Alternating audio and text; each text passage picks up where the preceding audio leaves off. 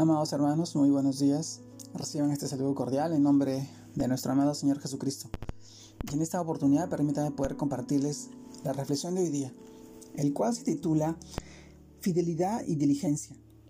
Y este título nos lleva a reflexionar en el pasaje que esta vez encontramos en el libro de Mateo, capítulo 25, versículos 14 y 15, que nos dice, porque el reino de los cielos es como un hombre que vendió eh, yéndose lejos, llamó a sus siervos y les entregó sus bienes. A cada uno dio cinco talentos, a otro dos, a otro uno, a cada uno conforme a su capacidad. Y luego se fue lejos. Mateo capítulo 25, versículos 14 y 15. Amados hermanos, el título de hoy día, Fidelidad y Inteligencia. Y en este título nosotros reflexionamos el día de hoy, y es que todos hemos recibido de Dios talentos, capacidades y recursos, unos en mayor capacidad que otros, pero ninguno menos o más de los que pueda administrar. Vemos también en esta historia que los talentos como son repartidos de acuerdo a la capacidad de cada siervo, de cada persona. Sin embargo, relata la Biblia que aquel, aquel que había recibido un solo talento fue y lo escondió, porque tuvo miedo porque veía a su Señor como un hombre duro, pero asimismo podemos ver cómo los otros dos siervos son recompensados de la misma manera. A pesar de la diferencia de talentos recibidos y multiplicados, pues había obtenido cinco y el otro dos. Pero las palabras de su Señor fueron las mismas para ambos, porque en realidad lo que él estaba exaltando era la fidelidad y diligencia con la que habían administrado sus talentos. Y hoy nos preguntamos, tú, nosotros, ¿no? ¿Estás centrado en la gracia, en la justicia de Dios? ¿O quizás estás eh, comparando con el que ha recibido más? Y tienes miedo porque piensas que, que, nuestro Señor es duro e injusto. Hemos sido llamados a realizar diligentemente es decir, eh, de una buena voluntad y a tiempo la obra del Señor.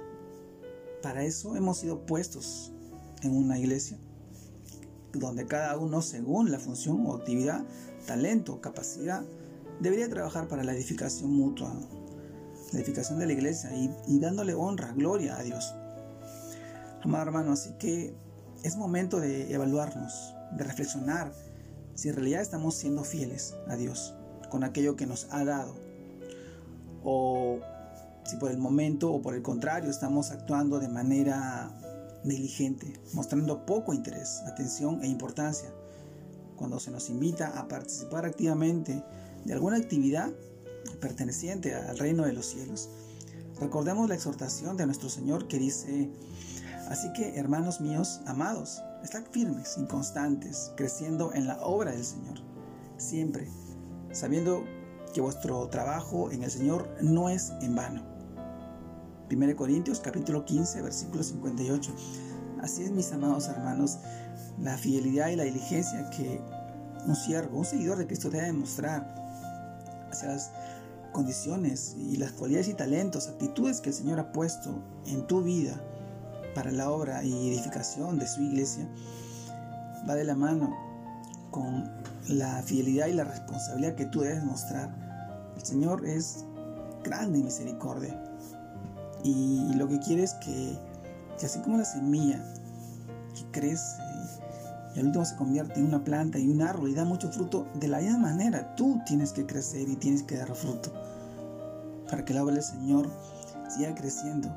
Para que muchas personas puedan alcanzar y llegar a recibir este Evangelio, el Evangelio de salvación y vida eterna. El Señor vino por todos y nosotros somos instrumentos en sus manos, recibiendo esos dones, esos talentos en nuestras vidas para poder llegar a muchas personas, siendo testimonio vivo de lo que el Señor ha hecho y sigue obrando en nuestras vidas.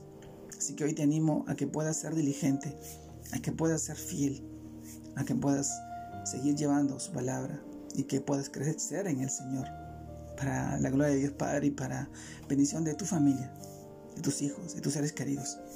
Te mando un fuerte abrazo, Dios te guarde y te bendiga en este tiempo, en este fin de semana y sigas creciendo en el Señor. Saludos a todos mis hermanos, un abrazo a la distancia, Dios los bendiga.